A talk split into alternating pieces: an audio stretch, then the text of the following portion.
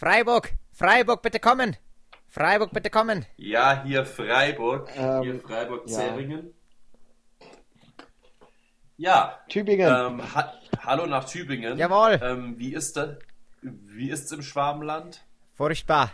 Alle wollen mir, ma- alle Furchtbar. wollen mir Maultaschen verkaufen. Ich soll Häuser bauen und viel arbeiten. Ich kann das nicht.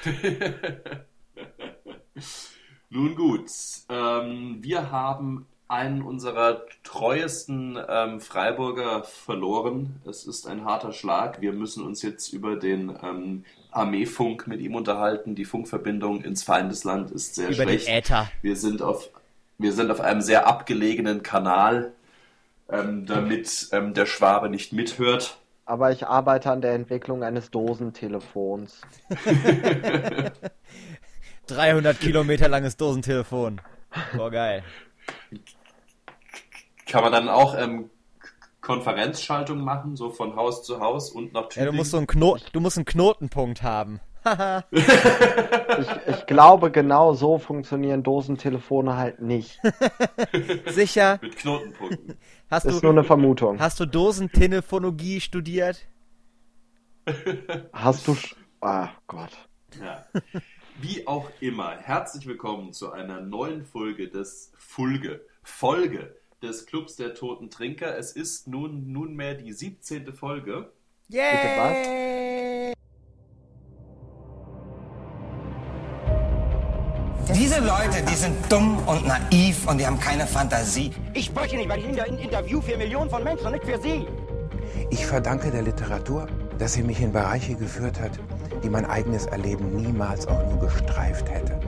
Spritzt man ein bisschen Gift hinein und das Ganze entzündet sich und dann kommt ein erregter Stil zustande. Das sind intellektuelle Menschen. Ich verurteile jetzt nicht alle Intellektuelle. Ich äh, beachte mich selber als intellektuell. Sie sollten, glaube ich, nicht immer die große Literatur herbeizitieren, wenn Sie wenn wir mit literarischem Fastfood zu tun haben. Nein. Ich ficke, du fickst, er fickt. Wir alle ficken. Wir müssen ficken. Warum fickt er nicht mit ihr? Der Club der toten Trinker. Ja, die 17. Folge, Thilo. Auch wenn du es nicht glauben magst. Ähm, wir machen das hier zum 17. Mal. Und wir müssen leider einen kleinen Verlust melden. Ähm, aufgrund technischer Schwierigkeiten ähm, wird das heute eine reine Männerrunde ohne Biggie. Ja, Biggie hat mit der Technik nicht geklappt, dafür sind die drei anderen Nasen da. Es ist immer noch da Simon, der erfolglose Literaturwissenschaftler, Tilo, Tilo der erfolglose Rapper und ich, der erfolglose Autor. Yeah. Ja. Genau. Ähm, und weil wir in unseren jeweiligen Fächern gescheitert sind, dachten wir, wir müssen auch noch im Podcast-Business scheitern. Ich bin noch nicht Und gescheitert. jetzt- Ich bin jung. Ja, gut, aber du bist auch keine 20 mehr. Hm. Wer ist das Ja. schon? Jedenfalls beschäftigen wir uns auch heute wieder mit äh, Literatur. Und zwar beschäftigen wir uns heute mit Michel Houellebecqs Debütroman Die Ausweitung der Kampfzone von 1994. Richtig? Die Ausweitung der Krampfzone. Richtig. Richtig. Wie alt ist der mittlerweile? Ähm, Houellebecq oder der Roman? Äh, der, der Autor. Der ist jetzt ähm, 58 Jahre alt, glaube ich. Mm. Ja, 58. Okay. Er ist Jahrgang 58 und ist jetzt auch 58 Jahre alt, genau. Ähm, sieht aber aus wie M- Mitte 80. Also das ähm, Ja, das habe ich, das hab ich beim Lesen angenommen. Ist auch sehr schön. Ich war mal auf seiner Twitter-Seite, weil der sowas hat. Und es ist schön. Der hat ja, der sowas. f- folgt irgendwie so 50 Leuten und davon sind gefühlt ein Drittel Pornostars. Das ist ganz nice.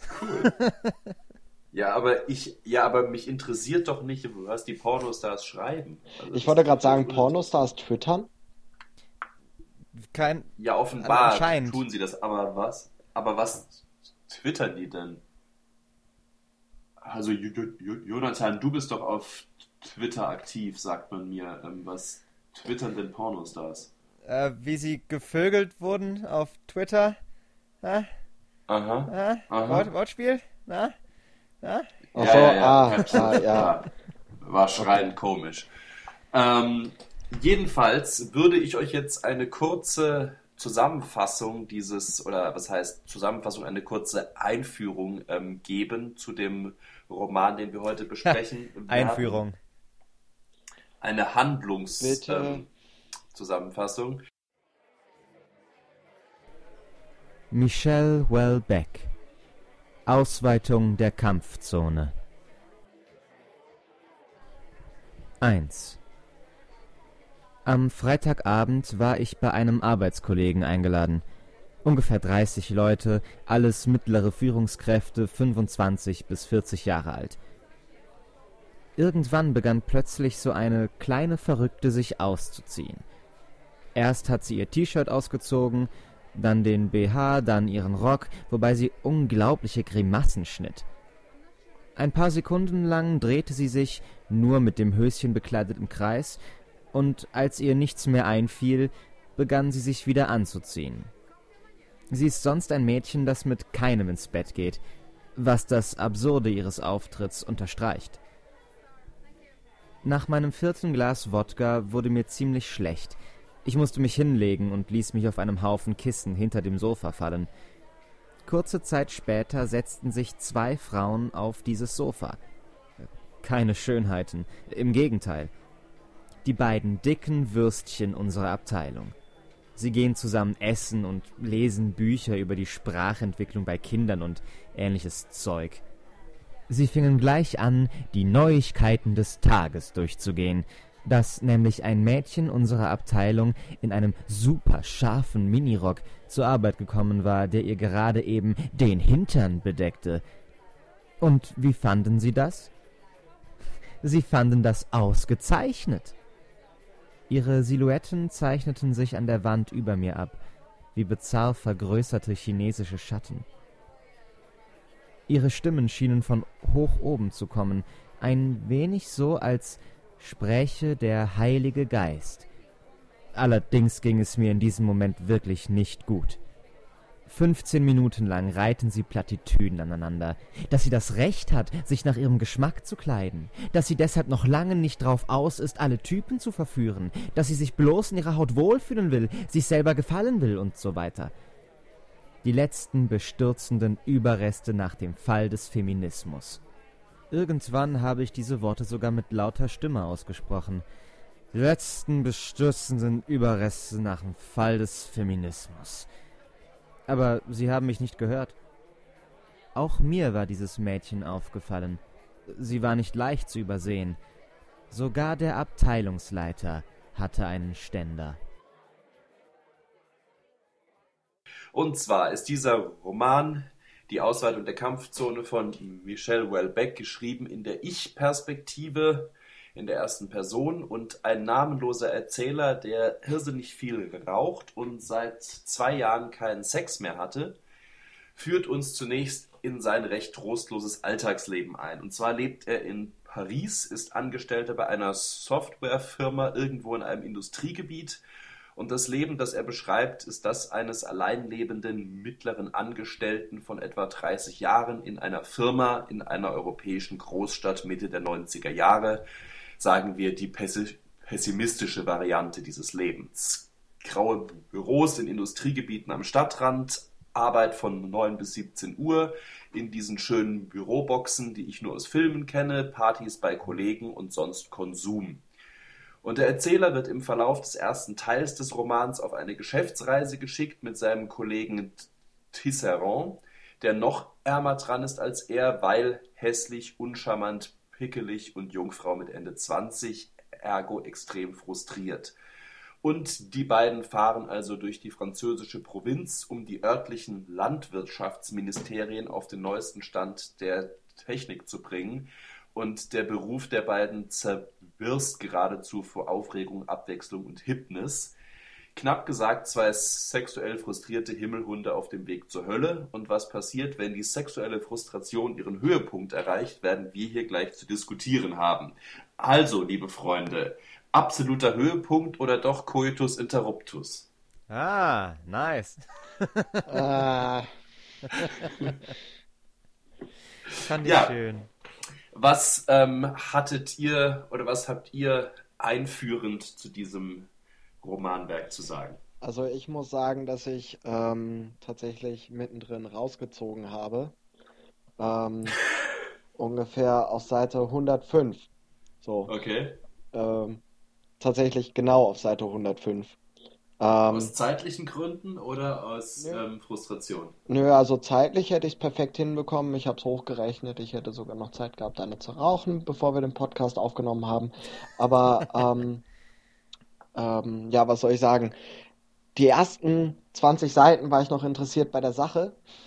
Aha. Dann, als die Haupthandlung beginnt, dachte ich, okay, ist jetzt nicht, also warum erzählt, warum wird mir das erzählt? Warum muss ich das lesen? Ähm, Aha.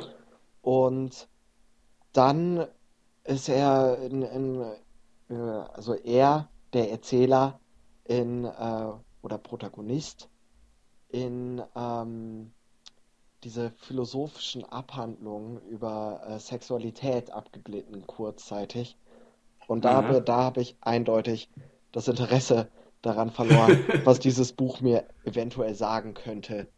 Und ähm, habe beschlossen, nicht weiterzulesen.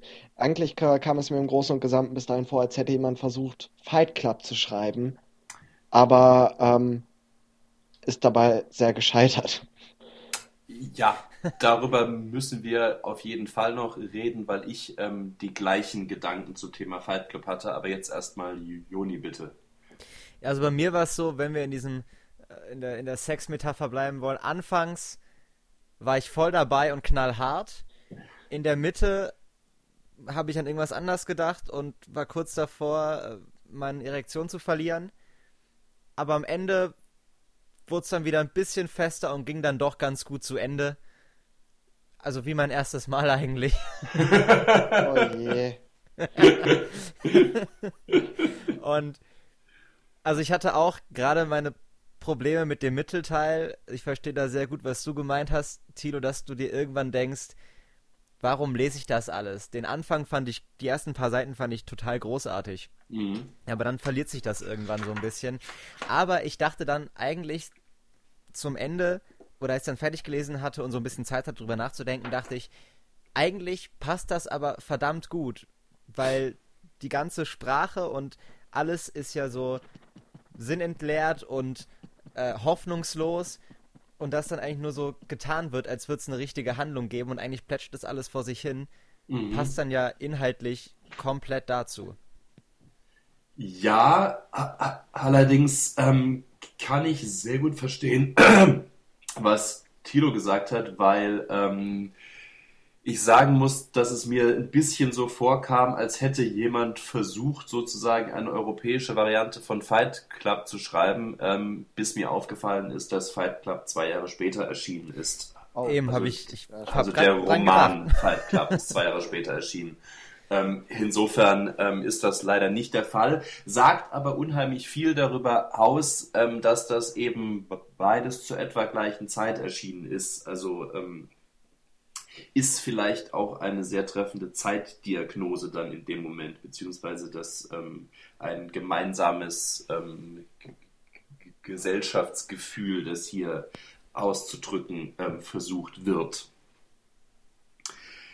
Ähm, jedenfalls, ähm, wenn man nach den Themen dieses Romans fragen würde, ähm, würde ich auf jeden Fall sagen, Ver- Vereinzelung und sexuelle Frustration. Was noch? Also Ähm, ich finde, dass die also Sexualität ist eindeutig der Mittelpunkt dieses Aha. Dings. Aber was immer wieder eingebaut wird, ist ja diese ähm, äh, Kapitalismus, Liberalismus, Mediengesellschaftskritik, die so Ja. als Projektionsfläche dahinter steht und die auch äh, eigentlich sehr viel, glaube ich, mit dieser Frustration und auch sexuellen Frustration von den Protagonisten zu tun hat. Weil immer, wenn ja irgendwas und irgendwas Schlimmes passiert, zum Beispiel gibt es diese Episode mit dem Priester, der auf den Ich-Erzähler zukommt und praktisch Mhm. selbst eine Beichte bei ihm ablegt Ja. und was sehr, sehr Schlimmes erzählt. Und der Ich-Erzähler schaut aber dann auf den Fernseher und denkt, ah, ein Audi, der sieht auch gut fahrbar aus. Immer, Ja. immer werden Marken erwähnt und immer es geht um Anpassung auch. Ja, ich kann doch nicht sagen, dass ich mein Auto vergessen habe und nicht mehr weiß, wo das Ja. steht. Das ist ja lächerlich in der Gesellschaft. Und dass vielleicht diese Sexualität so eine Art Ventil mit dieser Art von, von gesellschaftlichen Leben umzugehen. Und dass deswegen alle, also wirklich jede Figur in diesem Buch ist ja irgendwie, zumindest in den Augen des Erzählers, äh, Sex besessen wirklich. Ja, ja gut, aber es ist ja auch, ja. Also, ja, ja, aber an, ähm, an einer Stelle setzt er doch das Wirtschaftssystem mit dem, ich möchte es mal sexuellen Zeitgeist nennen, gleich. Ähm, also da würde ich würde ich es vielleicht eher nicht als Ventil bezeichnen, sondern auch einfach nur als ein, ein weiteres Symptom. Also wie mit Sexualität umgegangen wird, ist ähm, prinzipiell nur ein einzelner Punkt im gesellschaftlichen Gesamtkonstrukt, wenn man so nennen, wenn man es so nennen möchte. Oder ähnlich. Ja, ja was er eigentlich ähm, versucht klarzumachen, hatte ich das Gefühl, ist, dass, ähm, dass das, was die, äh, was sozusagen die 68er Generation angefangen hat, ähm, jetzt an ihr Ende gekommen ist und dass das aber sozusagen scheiße ist. Also so hatte ich das ähm, gelesen, weil er ja sagt, ähm, das absolut liberale Wirtschaftssystem produziert sehr reiche Menschen und sehr arme Menschen und das absolut liberale Sexualitätssystem sozusagen produziert Menschen, die sehr viel Sex haben und Menschen, die nahezu überhaupt keinen haben. Und das ähm, war für mich so diese Analogie. Also in dem Moment, wo wir ähm, Sexualität von all ihren moralischen und gesellschaftlichen Zwängen befreien, haben wir das gleiche Problem in der Sexualität, was wir in der ähm, Wirtschaft haben mit Kapitalismus, also mit radikalem Kapitalismus. Wobei ich ja, gerade, ich, oh sorry Jonathan, du zuerst.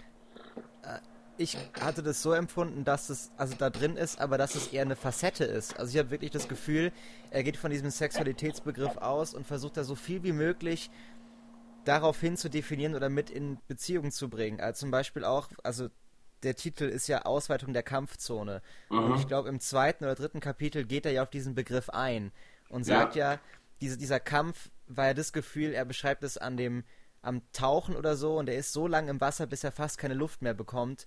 Und dann geht er raus und fühlt sich richtig lebendig. Und ja. dass diese Ausweitung dieses Kampfes eigentlich ein Versuch ist, sich wieder lebendig zu fühlen. Und deswegen muss es immer extremer werden, weil du das andere schon kennst. Und ja. deswegen, also dass es eigentlich mehr ist als nur dieser äh, Kapitalismus oder auch ähm, äh, 68er Gedanke, sondern wirklich versucht wird, so allumfassend eine Gesamtphilosophie von der kaputten Sexualität zu zeigen. Wobei ich einfach oft das Gefühl hatte, dass vieles, ähm, was in diesem Buch gesagt wird, also zumindest in dem Teil, den ich von diesem Buch gelesen habe, also in den ersten zwei Dritteln, ähm, dass vieles von dem auf einem Art Zukunftspessimismus beruht, der jetzt, wenn man es jetzt 20 Jahre später liest, ähm, immer noch irgendwie aktuell ist, aber auch schon zu abgegriffen, um das ernst zu nehmen. Also finde ähm, ich. Da würde ich dir sehr zustimmen, Thilo, weil ich habe mir hier auch, auch aufgeschrieben, weil er im Grunde genommen, also das war mein Eindruck, zeigt er das Gefühl, ähm, dass da jetzt gerade irgendwas Neues entsteht mit permanenter Kommunikation und man kann sich sein Essen ähm, permanent per Knopfdruck nach Hause bestellen übers Internet und was weiß ich nicht was. Und damals, 1994, war aber noch nicht klar, wohin das gehen würde. Und ähm, jetzt, so ungefähr 20 Jahre später, ist das relativ klar. Und so ähm, könnte man quasi sagen, ja gut, das Buch hat sich selbst überlebt ähm, oder es hat sich nicht selbst überlebt, weil ähm, das, was es sozusagen prophezeit, nicht eingetreten ist. Ja, oder, aber, ähm, also, aber ich finde zu positiv. Ja. Ich finde wichtig, also was du gesagt hast, Tilo, ähm, um das noch ernst zu nehmen, weil das ist ja auch nicht alles komplett ernst. Ah, du hast ja zum Beispiel, finde ich, schon ein paar Ironieebenen drin. Der, der Ich-Erzähler versucht sich ja auch als Schriftsteller und schreibt diese Tiergeschichten, ja. die total idiotisch sind. Also die auch so im Vergleich zum restlichen Buch ist das ja überpathetisch geschrieben. Das Buch ist ja eigentlich ganz, ganz klar und kalt und emotionslos. aber diese Tierpassagen sind in so einem fast schon äh, geschwurbelten Sprachduktus, der viel zu hoch ist, dass sich nämlich ein Dackel mit einem äh, mit einem Fuchs unterhält und darüber, dass die Sexualität des Menschen kaputt ist oder so. Und das ist total bescheuert eigentlich. Und ist dann durchaus ironisch zu verstehen. Oder auch, es gibt so immer wieder so kleine ironische Brechungen wie, ähm, was war das? Äh, das Leben ist nicht besonders gut organisiert. Oder ich weiß, dass die Metzgergehilfen in die Schnitzel wichsen. Mögen sie es weiter tun. Und das ist ja durchaus lustige Stellen da drin, die sich nicht komplett ernst nehmen. Ja gut, wenn allerdings dann in den ähm, äh, eher ernst wirkenden Stellen, an den eher ernst wirkenden Stellen, ähm, von der Bindungsunfähigkeit der Menschen in der modernen Gesellschaft die Rede ist, dann hat das für mich aber immer diesen Beigeschmack von einem, von einer Rentnerin oder einem Rentner, der mit der Zeitung wedelt und sagt, Junge, starr nicht immer auf dein Handy, äh, sondern unterhalte dich oder geh draußen spielen. Also das ist, weiß ich nicht. Ähm, ist jetzt blöd zu sagen, das ist nicht zeitgemäß. Vor allem, weil wir nicht mehr 1994 haben. Aber ähm, für mich wirkt das einfach unheimlich schlecht gealtert, was darin gesagt wird. Ja, aber die Frage ist halt, ob es damals ähm, besser gealtert war, weil sozusagen die Erkenntnis, dass ähm, Konsum und Oberfläche, oberflächliche Sexualität und was weiß ich, dass das nicht ähm, das Beste ist, das ist jetzt, das war glaube ich auch 1994 keine neue Erkenntnis mehr. Ähm, ich glaube tatsächlich, dass es irgendwie, ich, ich weiß nicht so recht, was ich von diesem Buch halten soll, weil ich habe es zum zweiten Mal gelesen. Das letzte Mal habe ich es mit 17, 18 gelesen und damals fand ich es ganz toll. Ähm, jetzt habe ich es, wie gesagt, nochmal gelesen und fand es ziemlich na, nichtssagend. Also ich hatte so ein bisschen das Gefühl, es war zu viel gewollte Provokation irgendwie. Haha, der Erzähler sagt Neger ähm, und ähm, er schreibt davon, wie er ähm, wie er über ähm, den Sex mit 16-Jährigen fantasiert und was weiß ich nicht was. Also ich fand das alles zu zu draufgedrückt irgendwie, zu viel, auch mit seiner, mit seinem trostlosen Leben und so weiter. Das war mir alles etwas zu viel. Ähm, oh Gott, unsere Welt ist schlecht und unsere Gesellschaft ähm, geht den Bach runter. Ja, also ich, ich verstehe das alles, was ihr meint. Also ich fand auch, dass es, es ist ein bisschen sehr auf Provokation gebürstet. Das muss man echt sein. Da dachte ich auch ein bisschen, paar muss ich mit dem Augenrollen so, ja. Aber was ich schon noch, was ich glaube, was wichtig ist, ist, dass der Ich-Erzähler, was, was passiert? Hm? ähm, irgendwas hat geklappert. Äh, dass der Ich-Erzähler ja eigentlich eine total kaputte Person ist. Ja. Also soweit, dass der ja am Ende ja sich auch einweisen lässt. Ja. Und das ist dann, glaube ich, dann auch, dadurch kommt nochmal eine andere Ebene ein, die halt zeigt, nee, das ist jetzt nicht äh, der Typ, der verbittert ist und die Wahrheit gefressen hat, sondern das ist der Typ, der halt wirklich ein Problem hat und der kaputt ist. Und deswegen ist auch nicht alles für voll zu nehmen. Und du hast auch Widersprüche im Text, die er, die er, die er sagt und die so Fragen am, schon am Anfang eigentlich aufwerfen, so, was ist das überhaupt für ein Typ, kann ich dem glauben, was der mir erzählt? Wobei es halt bis zu diesem Punkt, ähm, gerade am Anfang, wenn er irgendwie davon spricht, an Wochenenden bleibe ich zu Hause und kultiviere eine leichte Depression, das wirkt einfach sehr aufgesetzt und das ist dann was, etwas, was mich dann von vornherein ähm, irgendwie. Das fand ich voll gut. Davon, das war doch, ist, ja, das nee, so das hält mich irgendwie davon ab, weiterlesen zu wollen, weil ich denke, okay, Depri-Chick, alles klar. Ähm, aber. also ich habe das als ironisch gelesen. Oh, und ich kultiviere mir eine kleine Depression, ja. So habe ich das verstanden. Und nicht, oh, ich kultiviere eine Depression. Nein, natürlich habe ich also natürlich ist es ironisch, aber äh, damit zu kokettieren, dass es einem schlecht geht und dass man ja auch so einen abgefuckten Lifestyle lebt, ähm, weiß ich nicht. Das kann 19, das kann in den 90ern äh, neu gewesen sein. Aber gerade in, aber gerade in letzter Zeit ist das ähm, nichts, was mich noch irgendwie von den Socken hauen würde in einem Buch. oder in einem Film oder noch schlimmer in einem Slam-Text oder sonst wo. Nun ja, aber ich muss ehrlich sagen, dass gerade diese Stellen der scheinbaren Ironie oder der offensichtlichen Ironie wirkten für mich völlig fehl am Platze, weil ähm, der Rest dieses Buches ist schon extrem hart und hart an der Grenze ähm, dessen, was man sozusagen ähm, einem Erzähler noch ähm, durchgehen lassen würde. Also insbesondere, äh, das kann man ja mal so weiterspinnen. Also sie sind dann auf dieser ähm, Geschäftsreise, der Ich-Erzähler und sein Kollege Tisserand. Und es stellt sich also raus, dass Tisserand also wirklich extremst frustriert ist. Und der Ich-Erzähler ähm, nutzt das dann quasi zu seinen Gunsten und denkt sich, okay, ähm, ich ähm, bringe den jetzt mal ans Äußerste und schleppt ihn dann an Weihnachten in einen Club mit lauter jungen, schönen Menschen. Und er hat vorher noch ein großes Messer gekauft und reizt Tisserand dann so lange mit Eifersucht und ähm, Neid auf diese schönen jungen Menschen, bei denen er nie eine Chance haben wird, dass Tisserand dann schließlich ähm, tatsächlich mit dem Messer losgeht, um zwei von denen, die sich gerade am Strand äh, miteinander vergnügen wollen, umzubringen. Was er schließlich offensichtlich nicht tut, aber nichtsdestotrotz. Und da dachte ich dann schon, ähm, also der Erzähler verlangt schon einiges an Akzeptanz von mir, dass ich hier weiterlese und das, was er erzählt, nicht sowieso als völligen ähm, Blödsinn eines, eines Bescheuerten abkanzel. Ja, aber da ist, glaube ich, noch was Drittes drin, nämlich, dass ja irgendwie im dritten Kapitel gesagt wird, ähm, also es gibt ja eine direkte Leseransprache. Mhm. Und es wird gesagt, ja, hallo lieber Leser, und was ich euch hier jetzt erzählen möchte, das wird jetzt ein bisschen krass und was weiß ich was alles und ja, hier so ein bisschen, da so ein bisschen.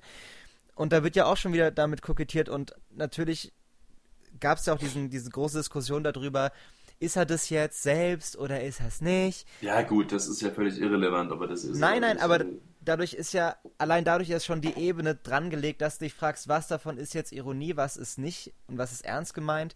Und ich glaube, so können diese ironischen Stellen gelesen, gelesen werden als Teil dieser anderen Ebene nochmal da drin. Und deswegen nicht unbedingt in Widerspruch zu der eigentlichen Handlungsebene stehen. Ja, aber diese Handlungsebene ist halt schon der Erzähler und der Erzähler ist auch derjenige, der mich als Leser anspricht. Und ähm, das ist schon so ein zweischneidiges Ding irgendwie, was natürlich in gewisser Weise gewollt ist, was dieses Buch aber, glaube ich, auch zu dem literarischen Aufruhr gemacht hat, der es damals war, weil besonders gut geschrieben fand ich es ehrlich gesagt nicht. Ja gut, das können wir ja schlecht beurteilen, wenn wir kein Französisch können, ne? Aber ähm, nein. Äh, ich finde im Großen und Gesamten äh, muss dieses Buch sich, also muss jedes Buch, aber vor allem dieses Buch Seite für Seite der Frage, äh, die Frage stellen, ob das jetzt belanglos ist, was da erzählt wird oder nicht, weil ich glaube, der Text hätte sehr viel gewonnen, wenn man 50 Seiten rausgestrichen hätte über deren Arbeitsalltag und ähm, dergleichen. Also gerade die Stellen haben mich auch gestört, aber ich verstehe, warum die drin geblieben sind. Also ich verstehe, dass er sagt, gut, ich möchte diese, diese Tristesse und diesen ganzen Scheiß, den möchte ich da abbilden und das kann man dann sagen, gut, ähm, das, ich verstehe, dass du da Form und Inhalt zusammenbringen willst. Ich persönlich finde das kacke, aber ich verstehe den Sinn dahinter. Also das sehe ich schon noch. Ob man jetzt sagt, es hätte besser geklappt ohne, das ist auch okay, aber ich verstehe, warum sie drin sind. Naja gut, aber ich glaube eben nicht, dass es besser ohne geklappt hätte, weil ich brauche ja quasi die Beschreibung dieser Umwelt, um irgendwann zu verstehen, warum der so wird, wie er ist oder warum er so wird, wie er am Ende dann letztlich wird, wenn er sich dann in, tatsächlich in psychiatrische Behandlung begibt und ähm, eine Zeit lang in einem Sanatorium verbringt und letzten Endes quasi so eine Flucht zurück zur Natur antritt. Also da hatte ich so ein bisschen ähm, Büchners Lenz im Kopf. So, ähm, ich flüchte in die Natur und ergebe mich meinem Wahnsinn hier. Ähm, aber ähm, dazu brauche ich ja zunächst mal diese trostlose Beschreibung dieser Arbeitswelt, wie ich sie eben auch in, ähm, in Fight Club habe. Ja, und er steigert sich da ja auch in seinen Ansichten. Also da auch nochmal eine Ausweitung der Kampfzone mit sich selbst. Haha. Oh. Ja. und äh, also es wird ja auch so, dass die Widersprüche, die gezeigt werden, werden stärker. Du hast plötzlich diese Zeitsprünge. Mal mhm, ist er ja. im, im Präteritum, ist er plötzlich in der, in der Gegenwart. Und dann hast du auch die Form, die ich eigentlich total sinnlos finde, das in drei Teile zu teilen. Und manchmal sind Überschriften, Zitate vorne dran, manchmal gar nichts.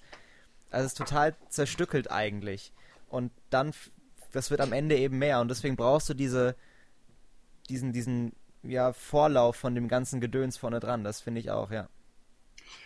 Ähm, ja, worüber ich gerne noch reden würde, ist ähm, über Vergleiche, die angestellt wurden ähm, von diesem Buch. Und zwar, ähm, ich habe komischerweise in keiner Rezension einen Vergleich ähm, mit ähm, Fight Club, beziehungsweise umgekehrt, ähm, gefunden, ähm, wobei mir das am naheliegendsten erschien. Es gibt aber immer wieder Vergleiche mit, Fa mit Faserland. Also das, das ist sozusagen die französische das, das Variante von Faserland. Vaterland ist doch der ähm, Roman von Mike Tyson über seinen Vater, oder? Vaterland. Den habe ich weil nicht er, verstanden, Joni. Weil, weil, er, weil er lispelt, Vater. Ja. Oh. Boah. Naja. Och, Leute, Leute. Ihr seid ich, ich möchte an dieser Stelle kurz festhalten, dass es äh, sowieso, also dass ich es sowieso weird finde, mich mit Leuten zu unterhalten, deren Gesichter ich dabei gerade nicht sehe und dementsprechend deren Mimik auch nicht. Aber was klar ist, äh, deine Wortwitze verlieren auf jeden Fall noch, wenn man nicht ein peinlich berührtes Grinsen dabei hat. Mama sagt, mein peinlich berührtes Grinsen ist schön. Mhm. Ja, eben, das ist ja auch schön, aber man sieht es eben jetzt gerade nicht. Jedenfalls, ähm, ja, ähm, Verbindungen zu Faserland, beziehungsweise, ja, genau, ähm, zu Faserland. Seht Hab ich nicht, Habe ich nicht gelesen, ich kann zu Fight Club was sagen. Äh, Faserland habe ich auch nicht gelesen, nee. Ja, dann sag was zu Fight Club. Ich fand nicht so krass, dass es mich an Fight Club erinnert hat, muss ich sagen. Ich fand das gar nicht so stark. Also ich sehe, das ist ein abgefuckter Typ und mit einem Grund dafür ist auch natürlich äh, das, das Wirtschaftssystem und alles. Aber da hört es auch für mich eigentlich auf. Ich finde, die Grund Grundstimmung ist eigentlich eine ziemlich andere. Bei Fight Club hast du dieses, ich hau jetzt auf den Putz und mach alles kaputt und ihr könnt mich mal. Und das fehlt hier halt eigentlich ziemlich völlig. Es ist eher so ein, dahin gedümpeltes, äh, selbst und anderes hassendes Gedöns, das dann halt am Ende so ein so einen mini angetäuschten Klimax, aber eigentlich ohne richtige Handlung hat. Und deswegen, also ja. Fight Club hat ja, ja eigentlich schon relativ viel, deswegen finde ich das nicht so stark. Ja, aber einfach, die Motivation ist die gleiche. Ja, es ist halt eine andere Schlagrichtung, aber im Grunde hast du auch nur diesen kaputten Typen, der sich herablassend über äh, die Leute in seiner Umgebung äußert. Also vor allem äh, die, die Perspektive, aus der das geschieht, ist halt, geschieht, ist halt für mich das ähm, augenfälligste Element da. Absolut. Also insbesondere, wenn man sich die ganze, also ähm, die ähm, Lebenssituation der beiden Figuren anguckt, also Angestellte in irgendeinem unbedeutenden Betrieb, in irgendwelchen ähm, Hochhausbüros, in diesen kleinen Büroboxen. Und dann gibt's in, in Fight Club im Film gibt's diese ähm, Szene, wo man in seiner Wohnung ähm, quasi sieht, wie das alles aus dem IKEA-Katalog ähm, in seine Wohnung reinfällt, mehr oder weniger. Und im Grunde genommen haargenau die gleiche Szene hat man hier in, ähm, in die Ausweitung der Kampfzone, wo er ähm, beschreibt, wie ähm, diese eine Werbung da ähm, geschaltet wird ähm, über ähm, die Wohnungseinrichtung. Und also es ist schon so ungefähr der gleiche Hintergrundkontext und ich glaube, das hat einfach sowas mit ja, Zeitstimmung 90er Jahre, absolute wirtschaftliche Liberalität und was gerade so aufkommt, ist dieser absolute Konsum, der dann Anfang der 2000er in Amazon und so weiter übergeht. Das Einzige, was noch gefehlt hätte, wäre äh, ein Satz wie Ich bin von François wutschäumende Galle oder sowas. Ja, genau. Aber ich finde noch, was dieses Buch hat, was es durchaus ein bisschen anders macht, ist, dass es halt, es ist halt nicht so explizit damit. Also es wird klar, der Typ verachtet das alles und im Hintergrund hast du eben diese Hinweise, die sagen, das ist diese Welt. Aber was ihn auch kaputt macht, ist zum Beispiel äh, seine Frau, da die er vor zwei Jahren hatte, ich glaube, Veronique oder so, wie man Ja, die genau. ausspricht. Wir, Ja. befinden uns, wir befinden uns ja in der schönen Rubrik mit Jonathan versucht, französische Namen auszusprechen. Wie heißt nochmal der Autor? äh, äh, Michel Houellebecq. Ja, genau. Äh, ja? Ja, Ja, nice. genau. Ja, ja, Croissant. stimmt. Ja, Michel Croissant Paris. Und da ist, also diese, diese Veronique, die taucht zum Ende immer, immer öfter wieder auf Ja. und wird aus dem Nichts auf sie verwiesen. Und das könnte auch ein Grund sein, warum er so abgefuckt ist. Das heißt, es wird alles subtiler gemacht und das gefällt mir schon gut daran, dass eigentlich nicht so dem Leser das in die Fresse gerieben wird, Äh, wie scheiße das ist. Jonathan, kurze Frage. Was ist an Ich wünschte, ich hätte dieser verdammten Schlampe die Eierstöcke aufgeschlitzt subtil? Nein. äh, subtil ist daran, dass nicht gesagt wird, ich würde sie, ich würd sie gern an den Eierstöcken aufschlitzen, weil das Wirtschafts- und Gesellschaftssystem mich abfuckt. Ach so, und das, du wäre eher in Fight Club gewesen. Hm. Okay, ja, ich verstehe deinen Punkt. Ähm, ein, ein anderer Vergleich, der noch häufiger gezogen wurde, oder das heißt häufiger, der wurde eigentlich nur ein einziges Mal gezogen, wurde aber sehr ähm, heftig diskutiert, weil er als völlig fehl am Platze bezeichnet wurde, war mit Albert Camus, Der Fremde. Auch nicht gelesen. Habe ich Joni? gelesen. Hast du gelesen? Was Ich sagst du find- dazu? Ja, also ich finde in dem Sinne das tatsächlich passend, da der Protagonist halt vor allem anfangs total kalt und teilnahmslos an allem ist. Das ändert sich dann im Verlauf. Es wird vielleicht ganz gut beschreiben, so eine Mischung, dieses Buch von Fight Club aus, äh, mit Fight Club und Der Fremde. Ich finde, das passt eigentlich ziemlich gut. Naja, aber ähm, das Problem, das ich daran sehe, ist, dass, ähm, dass hier ähm, gibt es sozusagen ein klares Ziel. Das ist die sexuelle Frustration und ähm, die Überforderung mit einer modernen Mediengesellschaft. Woran ähm, Meursault in der Fremde scheitert, ist die schlichte Existenz. Ähm, also da gibt es nicht irgendwie so, ein, ähm, so eine zielgerichtete Sache, dass man sagen könnte, hier ist der Fehler und da bewegt sich unsere Gesellschaft in die falsche Richtung, sondern woran der scheitert, ist die schlichte Überforderung an der Existenz. Und ähm, da war mir der Vergleich dann doch etwas zu, ähm, zu gewollt irgendwie. Ich habe hier zwei frustrierte ähm, Erzähler in der ersten Person. Und gut, ich meine, ähm, Welbeck legt die Fährte ziemlich offensichtlich mit einem nicht ausgeführten Mord am Strand bei Meursault, ähm, also bei der Fremde wird er ausgeführt, hier nicht, aber es wäre beides mal ein Mord am Strand. Äh, Hier, hier möchte ich noch mal kurz sagen, ja, bei dieser Ausgabe, die ich habe von Wagenbach, Ja, die habe ich auch. schlechtester Klappentext aller Zeiten. Ey, das, das klingt hier. Der mit dem kalten am- Wasser? Nee, nee, das ist hier, ähm, äh, der letzte Satz ist, am Weihnachtsabend einer Diskothek drückt er ihm ein Messer in die Hand. Punkt, Punkt, Punkt. Und das klingt hier, als wäre das praktisch der Ausgangspunkt von der Geschichte. Ja, ja, genau. Aber das ist ja der Höhepunkt der Geschichte. Und dann schreibt doch nicht den Höhepunkt hier rein. Das klingt vor So. allem auch nach einem ähm, ZDF-Vorabendsfilm-Krimi. Aber Ja, nach das ist meine Tatort. Meinung. Ja, Tatort Ja. nicht unbedingt. Tatort macht irgendwie nur größere Sachen. Die begnügen sich nicht mit einem einfachen Mord. Richtig, da muss Gesellschaftskritik drin sein. Ja gut, die ist hier aber auch drin, die Gesellschaftskritik. Ja, Ähm, ARD, verfilm doch mal dieses Buch. Mach und schick das, send das dann mal irgendwann. Ja. Vielleicht schaue ich es mir an. Es ist tatsächlich verfilmt worden. Es gibt einen Film ähm, zu, zu dem Roman. Dass ich noch nie davon gehört habe, spricht nicht für den Film an dieser Stelle.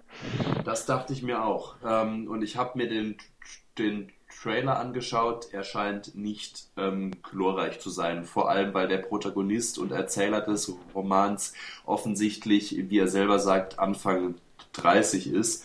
Und der ähm, Schauspieler, der ihn in dem Film spielt, ist mindestens Anfang 40, wenn nicht Ende 40. Und da fängt es schon an. Ähm, jedenfalls würde ich mit euch gerne noch ein bisschen über, ähm, über prägende Szenen reden. Und zwar eine Szene, die ich sehr, sehr spannend fand, war die Szene vom Wettkauf. Ähm, Hast du die noch gelesen, Tilo? Ähm, ich glaube nicht. Tatsächlich. Ähm, auf welcher Seite ist die? Also in meiner Ausgabe ist sie auf Seite 100. Mm, nee. Nee, warte, jedenfalls, ich hol mal kurz das Buch. Jedenfalls ähm, erzählt er davon, wie es ähm, wie schwierig es ist, ein Möbelstück, insbesondere ein Bett zu kaufen, weil man ja entscheiden muss, was für eine Größe man kauft. Wenn man ein 90 Zentimeter Bett Ach, kauft, sagt man damit quasi ja, ich habe kein Sexualleben. Du hast wenn man Bettkauf ähm, gesagt, ich habe Wettkauf verstanden. Ach so. Ja, die Szene habe ich gelesen. Bettenkauf, Bettkauf, genau. Und wenn man ein Bett kauft, das 1,40 breit ist, dann outet man sich als knausriger Kleinbürger, Zitat. Also das Einzige, was akzeptabel ist, ist ähm, ein 1,60 Bett, mit dem man dann von dem Verkäufer noch ein zustimmendes Komplizenlächeln, wie es hier steht, bekommt. Also ich fand diese Szene sehr schön, weil das tatsächlich ein Gedanke ist, der mir noch nie in den Kopf gesprungen ist, der aber irgendwie nachvollziehbar ist. Ja, andererseits, ähm, ja doch, ich fand die Szene auch ziemlich gut.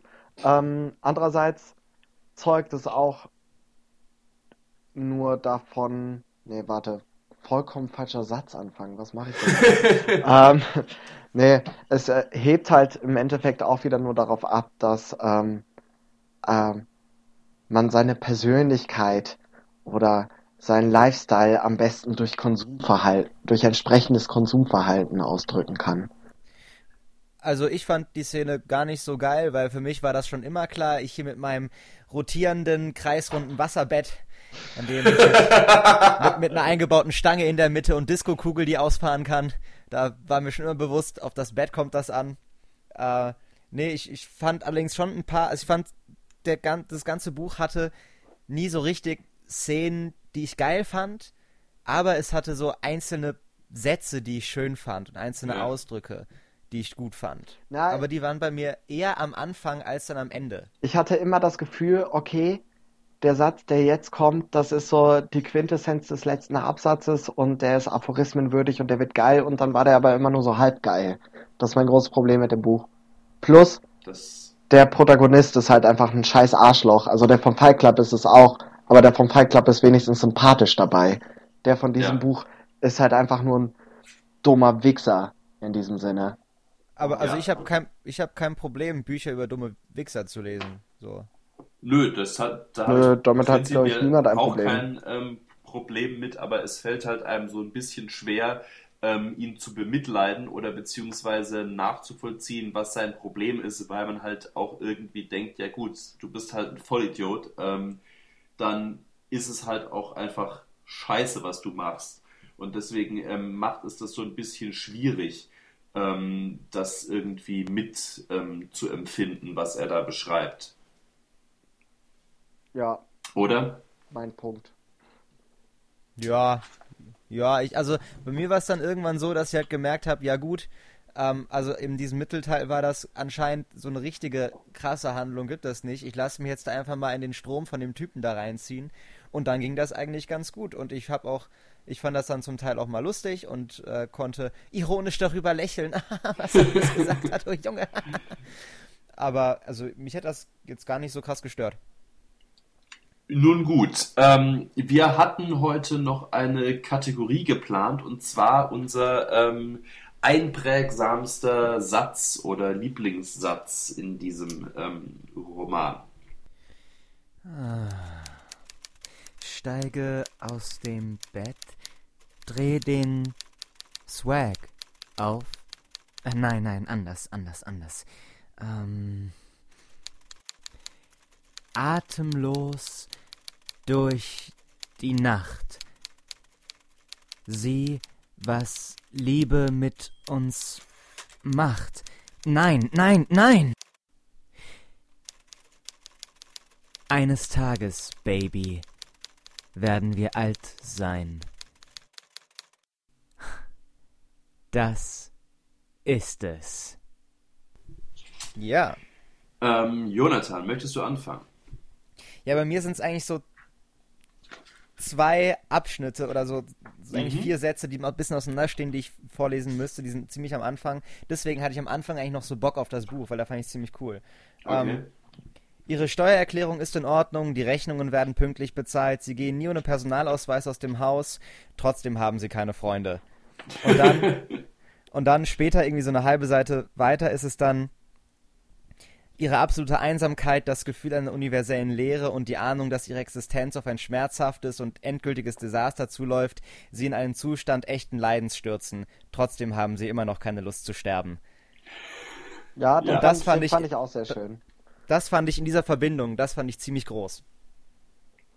Ja, Sehr gut. Ähm, Thilo, was hast du dazu zu sagen? ähm, Zu, ja, zu den Sätzen. also den letzten Satz, den äh, hatte ich tatsächlich auch noch im Hinterkopf. Ähm, der der Mini-Abschnitt, den ich am schönsten fand, war, wie, wie spricht man diese Stadt aus? R-O-U-E-N. Paris. Nein, Rouen. Rouen. Rouen. Alter, warum nicht, warum nicht. Rouen? Das wäre viel einfacher gewesen. Ähm, Rouen. Also der Abschnitt ist, außerdem waren mir diese Stadt und ihre Bewohner von Anfang an unsympathisch gewesen. Ich wollte nicht nur nicht sterben, sondern vor allem nicht in Rouen sterben. In Rouen zu sterben, mitten unter den Bewohnern dieser Stadt, war mir eine besonders hassenswerte Vorstellung. Zu viel der Ehre für diese idiotischen Einheimischen, sagte ich mir in einem leichten Wahn, der vermutlich durch die Schmerzen bedingt war. Ja, auch super. Fand ich auch geil. Ja, das ist schön. Ich habe auch einen sehr schönen Satz, den ich dir ähm, vorhin schon geschickt habe, Juni. Am Abend rufe ich bei SOS Freundschaft an, aber es war besetzt, wie immer während der Feiertage. Gegen 1 Uhr früh nehme ich eine Dose Erbsen und schmeiße sie in den Badezimmerspiegel. Das gibt hübsche Splitter. Ich schneide mich beim Zusammenkehren, die Wunden beginnen zu bluten. Ein angenehmes Gefühl. Genau das, was ich wollte. Das war ein Satz, der mir sehr gut gefallen hat, oder ein Abschnitt, weil er so unvermittelt kam. Gegen 1 Uhr früh nehme ich eine Dose Erbsen und schmeiße sie in den Badezimmerspiegel. Ja. Das, pff, dieser Satz fällt da einfach so rein, wie aus dem Nichts. Genau. Ähm, habt ihr noch etwas zu sagen zu diesem Roman? Ich äh, glaube, alles, was ich zu sagen hatte, wurde gesagt, ist gesagt worden und wird gesagt worden sein. Äh, ja, ich glaube, ich habe eigentlich auch alles gesagt. Sehr gut. Dann kommen wir zur Abschlussrunde. Ja, zur Bewertung, Freundchen. Oh ja, aber entschuldige, natürlich zur Bewertung.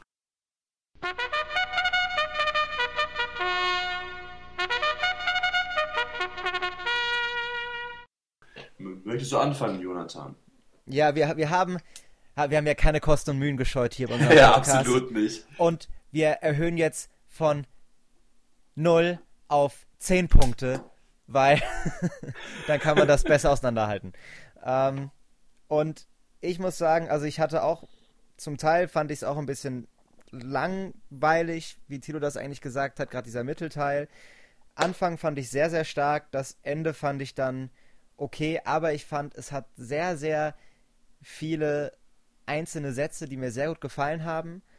Und ich verstehe, warum dieses gesamte Buch so konzipiert ist. Also da ist auf jeden Fall ein Gedanke dahinter, warum die Form und der Inhalt so und alles gemacht ist. Und deswegen gebe ich dem Ganzen hm, sieben von zehn Punkte. Ich fand es ganz gut. Okay, Tilo.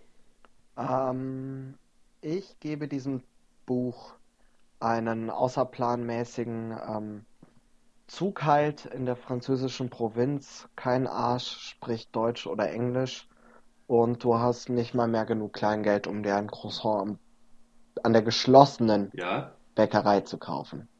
Aber hast du noch ein Dosenbier dabei, vom, für den Anfang zumindest? Ähm, ah, ja, ja, aber du, du hattest es schon äh, lange in der Hand und es ist ein bisschen schal geworden. Okay. Ah, das ist schade. Ähm, von mir bekommt dieser Roman 5 von 10 Punkten, weil ich habe durchaus verstanden, was mir hier gesagt werden soll. Es gab einige sehr schöne Abschnitte, ähm, einige sehr treffende Sätze. Man konnte sich bei Zeiten an dem Welthass des Erzählers irgendwie laben. Ähm, aber insgesamt habe ich das doch ähm, an anderer Stelle irgendwie besser gelesen, war zumindest mein oder besser gesehen. Und mir war es etwas zu sehr auf die Schnauze, ähm, unsere Welt ist scheiße. Und aus diesem Grund ähm, bin ich nicht so ganz davon überzeugt. Ähm, aber nichtsdestotrotz 5 von 10 Punkten. Ähm, ja, so viel von mir. Alkohol und Literatur wie jede Woche. Was hat uns alkoholisch und kulturell beschäftigt? Thilo, willst du anfangen? Kommen Sie näher, kommen Sie näher. Treten Sie ein, die Abschlussrunde beginnt. Sehen Sie, was junge, erfolglose Künstler beschäftigt. Alkohol und Kultur. Ähm, kulturell beschäftigt hat mich russischer Gin. Ähm, den fand ich ganz angenehm, ja. Ich bin nämlich aus Versehen, was heißt aus Versehen? Ich bin in einen russischen Supermarkt gegangen, weil kein anderer Supermarkt da war und ich immer in den erstbesten Supermarkt gehe. Aus Versehen. Ich wollte da nicht reingehen. Ich wollte es wirklich nicht. Ja. ähm, ja, weil sie gar keinen Wein da hatten und dann habe ich halt Gin gekauft. Aber ähm, nö, war lecker. Und ansonsten immer noch die Stadt der träumenden Bücher. Nach wie vor großartig. Sehr schön. Ähm, ja, ich war die letzten Tage etwas angeschlagen, bin es immer noch, wie, wie man vielleicht an meinem leichten näselnden Tonfall etwas hört. Musste deswegen in den letzten zwei, drei Tagen ziemlich viele Kneipenbesuche ausschlagen, was sehr schade war. Ähm, aber ähm, davor war es sehr gutes Bier, wie meistens. Und ach ja, ich habe heute einen schönen Rotwein genossen, den ich zum Geburtstag bekommen hatte. Ähm, ein sehr guter Tropfen. Ähm, kulturell beschäftigt hat mich in der letzten Woche hauptsächlich Musik tatsächlich. Und zwar bin ich auf zwei hervorragende Alben gestoßen. Und zwar Auf, auf, auf zwei Alpen. auf zwei Alben. Ah ja. Das Ähm, macht mehr Sinn. Red auf weiter. Das neue Album von Kate Tempest. Ähm, Kate Tempest, eine, ähm, eine Rapperin und Geschichtenerzählerin, könnte man sagen, aus Großbritannien, die ähm, ein sehr gutes Album rausgebracht hat, Let Them Eat Chaos. Oh, das wollte ich auch noch hören. Sehr zu empfehlen. Und ähm, noch das Debütalbum der Band von wegen Lisbeth, das ich in den letzten ähm, Tagen rauf und runter gehört habe und die ich leider am Freitag in Freiburg verpassen musste. Ah, Ähm, Junge. Das hat mich wirklich, ähm, hat mir auch sehr, sehr gut gefallen. Also Kate Tempest, Let Them Eat Chaos und das Debütalbum Grande von, von wegen Lisbeth. So viel von mir. Ja, äh, noch kurz auch von wegen Lisbeth zu sprechen. Thilo meinte mal ja sehr schön, Wanda in Schlau. Ich unterschreibe das.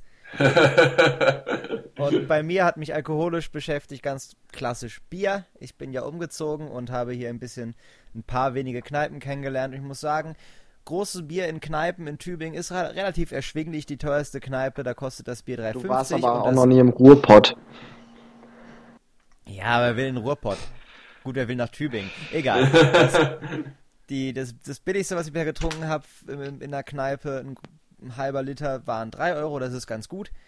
Und kulturell haben mich ein paar Sachen beschäftigt. Ich habe ein Buch mit so Mini-Kurzgeschichten, das ich gerade am Lesen bin. Die sind manchmal nur ein Satz oder manchmal eine kleine Seite lang. Und da ist viel Mist dabei, aber auch sehr viel Schönes. Und das lese ich jetzt eigentlich ganz gerne. Willst du uns noch sagen, wie das Buch heißt? Überraschung heißt das, glaube ich, einfach. Ah, okay. Von? Das sind so ganz verschiedene, ganz viele verschiedene zusammengelegt. Okay. Äh, Das ist so ein, so ein Sammelding, keine Ahnung. Und dann hat mich noch beschäftigt, ich habe eine Folge Westworld gesehen, die Oh, neue ja. Serie auf HBO. Und ich muss sagen, diese Serie dürfte nicht funktionieren. Das Konzept klingt so unendlich trashig und scheiße auf dem Papier. Also das ist ja, Ja. äh, in der Zukunft Ja. Sci-Fi Roboter, die so gut gebaut sind und so gut konzipiert, dass man sie von den Menschen nicht mehr unterscheiden kann. Und die werden aber in einen riesigen Freizeitpark gesetzt und wie Cowboys angezogen, dass du einen Roboter Cowboy Freizeitpark hast. Und das klingt so dumm, aber es ist so geil. Also, es sieht alles richtig gut aus. Okay. Es sieht alles richtig gut aus. Äh, es sind tolle Dialoge. Super gute Serie, auf jeden Fall. Schaue ich mir das weiter an. Und ich habe mich mal wieder getraut, ein bisschen Black Mirror zu schauen. Aha. Und wie es jedes Mal war, ist auch so eine Dystopie-Sci-Fi-Serie von BBC, glaube ich. Wie jedes Mal konnte ich mir eine Folge ansehen und war danach so kaputt, dass ich wieder aufhören musste. Aber das ist einfach richtig, richtig gut. Also kaputt im Sinne von psychisch am Ende. Ja, also es nimmt einen emotional total mit. Also die Folgen Okay. dauern ungefähr so 40 Minuten bis zu einer Stunde ungefähr. Und das ist aber Anthologie, also jede Folge ist, steht für sich allein. Okay, okay. Eine eigene Story mit verschiedenen Was wäre wenn in der Zukunft Modellen. Und es sind Okay. immer wunderschöne Geschichten. Alles klar. Damit haben wir ja auch wieder unsere Hörerschaft mit kulturellen Highlights ähm, versorgen können. Ich hoffe, ihr da draußen hattet Spaß an der Diskussion von Michelle Welbix, die Ausweitung der Kampfzone. Ähm, und damit würde ich sagen, verabschieden wir uns, oder? Ja. Ja, würde ich sagen. Genau, wir verabschieden uns. Tilo, bist du noch da? Ja, meine Pizza ist gerade angekommen. Sehr gut. Dann kann Tilo jetzt seine Pizza essen gehen und ähm, der Rest ähm, kann sich mit dem Rest des Sonntagabends beschäftigen. Wir melden uns dann in zwei Wochen wieder mit dem Club der Toten Trinker. Auf Wiedersehen. Aber- Aber, stopp, stopp. ja, ja, was? Wir wollen doch noch sagen. Ja. Wir Ja. wollen doch noch sagen, liebe Leute da draußen, wenn ihr uns mögt, Ach so. dann erzählt euren Freunden davon. Ich, ich habe nicht angenommen, dass uns irgendjemand mag, geschweige denn hört. äh, tut uns einen Gefallen. Ihr, ihr kriegt vielleicht auch einen Sticker zugesendet. Oder so. Irgendwann mal. Und, und Facebook haben wir auch und es gibt eine E-Mail-Adresse totetrinker.gmail.com. Du bist die menschgewordene. Auflösung des kritischen Diskurses. genau. Bis dann. Auf Wiederhören.